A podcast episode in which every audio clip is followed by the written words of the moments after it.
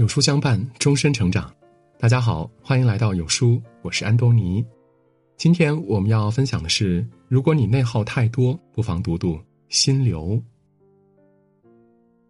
在一次访谈中，余华和罗翔谈到精神内耗这个话题。余华说：“内耗就像自己写作过程，当找不到一个出口时，会犹豫不决，想这么写又想那么写，而当终于找到出口时，就会自然消失了。”那么，到底该如何为纷乱的情绪寻找出口呢？心理学家米哈里曾提出“心流”的概念。当做一件很有挑战的事儿时，能特别专注的投入并得心应手，这时人会产生一种浑然忘我的愉悦感。比如看一本书如痴如醉，忘记了时间；跑完十公里，挥汗如雨，却无比兴奋。心流是一种美妙的体验，更是一种生活方式。当你获得内心的秩序，也就远离了内耗。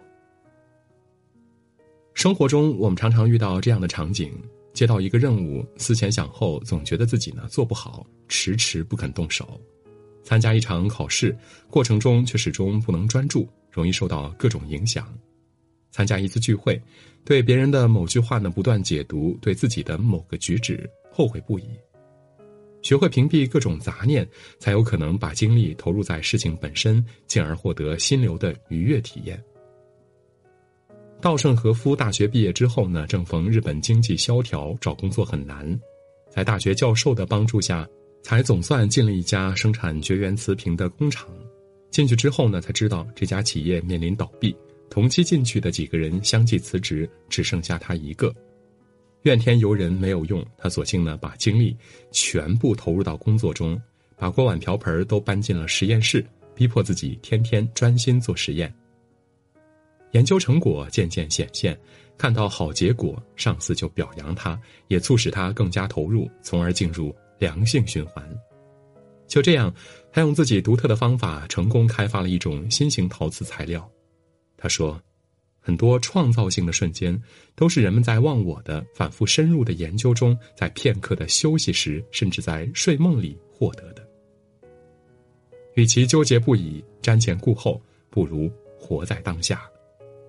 沉浸于某一件事，哪怕专注的写一篇文章、做一顿饭，当一个人的注意力完全集中，所有杂念都被屏蔽了，思绪才变得有条不紊。当一个人不会再为别人的评价忧心忡忡，也不会为结果患得患失，反而会产生意想不到的结果。一个人的朝圣中，老友的一封信打破了哈罗德平淡的生活。他患了癌症，将不久于人世，希望能见哈罗德一面。没做任何准备，六十五岁的哈罗德只身踏上了旅程。走在路上，他才发现自己的想法有多荒唐。路途的遥远，疲惫的身体，匮乏的食物，每一个都在挑战他的极限。当他不得不渐渐接纳一切后，反而越来越渐入佳境，甚至开始享受这趟旅程。开始永远比无休止的犹豫不决更有效。与其思前想后，不如勇敢的迈出第一步。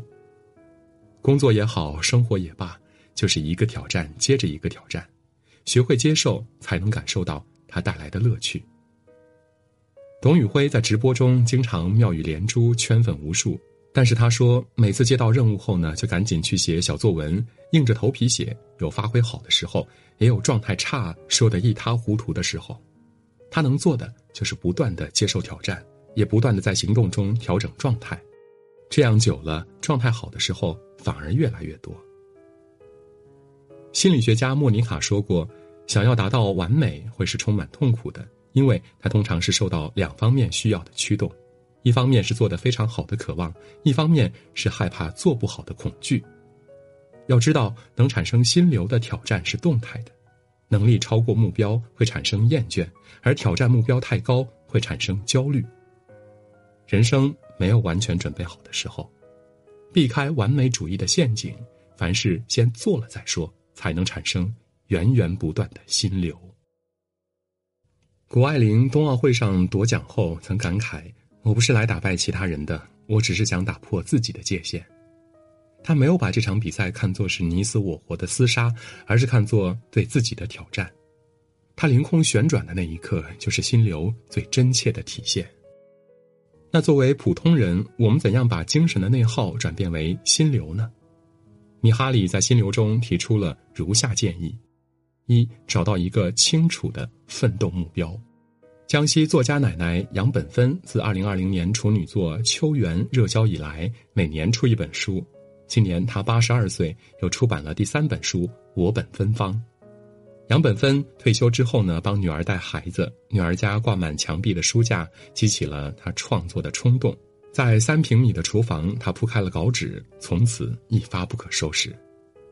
清晰的奋斗目标就是一个人行动的动力，而且这个目标要完全由自己选择。这种自主的意识会让人更自律，做事更投入。二、加强全身心投入的能力。三年前，我加入了一个写作班，一个月跟下来，疲惫不堪，却没有写出一篇满意的文章。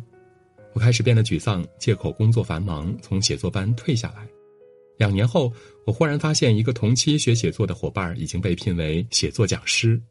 如果我少一些负面情绪，把这些精力呢专注于写作本身，那么我或许也会获得同样的成长。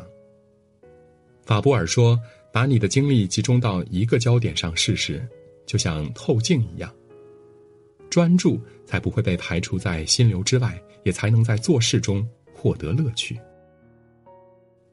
三，学会从当前的体验中寻求乐趣。在生活中，经常会看到有人在网红的美妙歌声中沉迷，在电视剧的爱恨情仇里无法自拔。在真实的挑战中，我们可以获得技能的提升、成长，但被动的娱乐却无法获得。学会从当前的体验中获得乐趣，一粥一饭、一草一木都能让你感到莫大的满足。这是一种对外界求索的知足，也是一种向内探求的自我成长。在自得其乐的心流中，我们得到的是更深沉的快乐。余华老师说，他写作四十年，内耗了四十年，但写作对他来说是一件幸福的事儿，因为在一次又一次内耗之后，让他完成了对自己的不断超越。所以呢，内耗并不可怕，反而是我们追求心流的动力。